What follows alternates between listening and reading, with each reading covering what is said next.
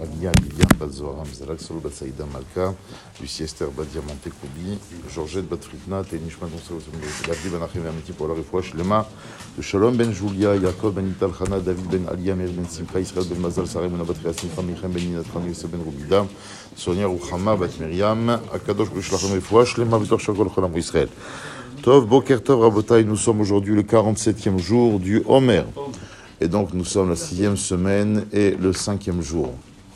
Et nous arrivons donc dans la dimension de Hod Sheba Malchut.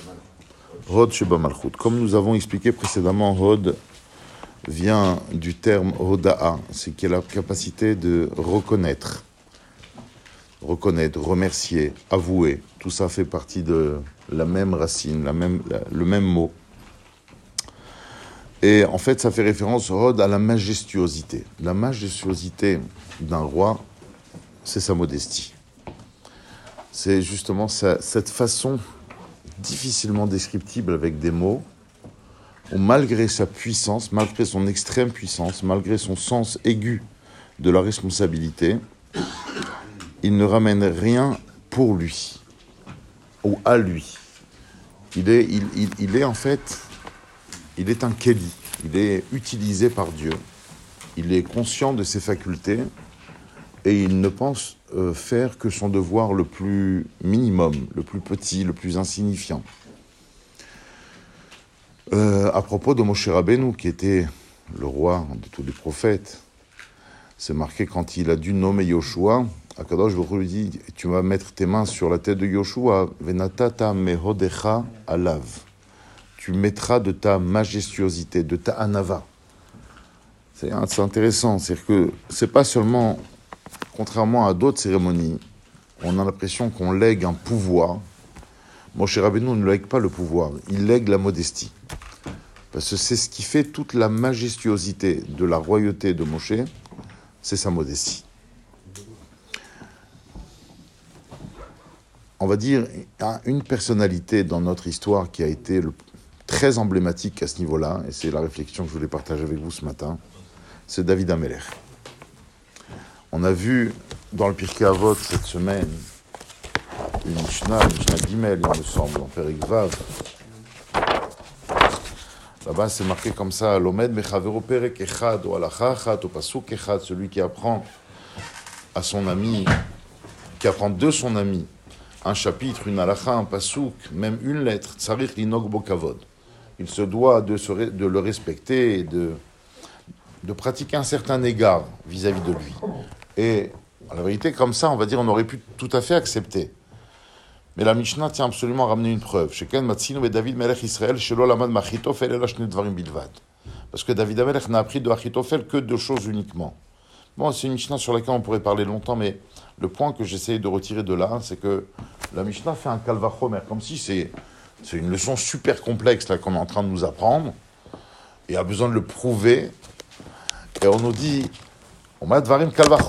Si déjà David Melech Israël, qui n'a appris de Achitophel que deux choses, et il l'a appelé Rabbi Aloufi ou Yudaï, mon maître, mon instituteur, mon confident, alors, Alomed, Mechadoro, Perek, Echad, Olacha, Echad. Oula, attends, il y a un problème. Kalva Chomer, c'est quoi? C'est quand une personne peut porter 100 kilos, maintenant, si je te demande, est-ce que cette personne, peut porter 50 Ben, Kalva Chomer. Si elle peut porter le Chomer, le lourd, le cal, le léger, c'est sûr qu'elle peut le porter. Qu'est-ce qu'on dit sur David ici? David Amel, il a appris de Achitophel deux choses. On dit Kalvachomer que nous, quand on apprend une chose, mais c'est pas Kalvachomer, au contraire. David, il a appris deux choses. Et toi, tu me dis, moi, si tu apprends une chose, donc a fortiori. Non, c'est pas a fortiori. C'est c'est un Kalvachomer complètement à l'envers. En fait, bon, l'histoire de David Amelech et Achitophel, elle est. c'est- pas un film, c'est une, série, je sais pas combien de saisons on aurait pu faire dessus. Exceptionnel. Ce personnage, Achitophel, était un génie, c'était l'homme politique dont les plus grands de ce monde auraient rêvé avoir. Un homme d'un stratège, d'une finesse, une immense connaissance. Et en fait, pour, pour vous résumer l'histoire, qu'est-ce que Achitophel a appris? Bémet, c'est quoi les deux choses qu'il a appris à David Amelech, vous savez?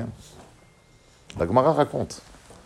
David Amelech se levait le matin, enfin le matin, en pleine nuit, à travers le, vent qui soufflait sur sa harpe. Il s'adressait à Hachem tout le reste de la nuit. Il allait prier honnête. Et après avoir fait tout ce qu'il devait faire, il allait au Beth.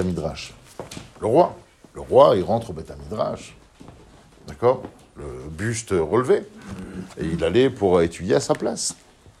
Achitophel, qui était le chef du Sanhedrin à l'époque, qui était le conseiller par excellence du roi, il vient le voir et lui dit Majesté, il faut que je vous dise deux choses. D'abord, un homme ne doit jamais marcher avec le buste relevé. et il lui dit À part ça, je ne sais pas combien vous pouvez avancer dans votre étude, parce que pour pouvoir véritablement comprendre un texte, il faut être deux, au minimum. Et donc, euh, le fait que vous étudiez tout seul euh, démontre une certaine suffisance. Comme si vous vous suffisiez à vous-même. Vous, vous seul, vous comprenez. Vous ne voulez pas vous confronter à quelqu'un d'autre. Extraordinaire.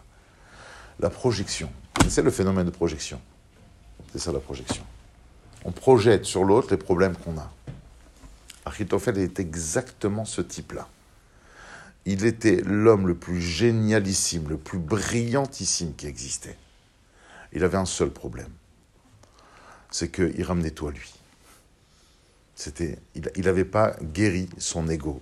Mais quand je parle de l'ego, Rabotaille, ne croyez pas, c'est, c'est pas l'ego grossier, ouais, c'est moi le plus fort, c'est moi le plus beau, c'est moi le plus intelligent. Ça, c'est nul. Mais l'ego est un monstre qui peut se transformer et rentrer dans les, dans les raffinements de l'âme les plus subtils. La susceptibilité, par exemple. C'est joli, c'est vexé, le pauvre. C'est une sorte d'ego. C'est de l'ego. Mais c'est pas méchant. D'accord? C'est pas l'ego qui écrase l'autre. Le pauvre, il est susceptible. C'est de l'ego. Chercher, chercher à avoir. Regarde, moi, premier. On cherche, on cherche à plaire à travers un discours, d'accord? On cherche à être entendu, à, recevoir des compliments. C'est de l'ego. Tout ça, c'est de l'ego. David Amelech ne connaissait pas ça. Et là, c'est là où j'arrive à la réflexion que je voulais partager c'est que, en fait, quand vous voyez, quand le, quand le Nach, le Nevi'im, dans Shmuel Aleph, Shmuel Bet, on parle de David, je demande à n'importe quel gosse, dis-moi, qu'est-ce que tu as retenu de David? C'est un guerrier, quel courage, c'est un fonceur, il a peur de personne. Je dis, maintenant, tu peux lire le livre que lui, il a écrit. Mais tu vois, un pauvre type. Vani, comment c'est Vani? Vanochi tolaat veloish, cherpat adam qui est gamoul, dit, je me vois, moi, je suis comme un nourrisson qui prend le sein de sa mère. Le nourrisson, qu'est-ce qu'il peut faire? Il sait rien faire, il peut rien faire. Il dépend que de sa mère. Il dit, moi, je me, sens comme ça vis-à-vis d'Hachem. C'est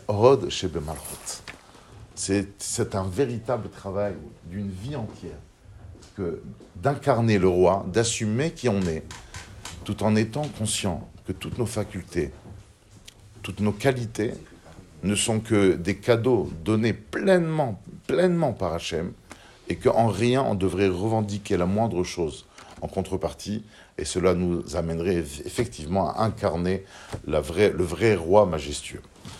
Bonne journée à.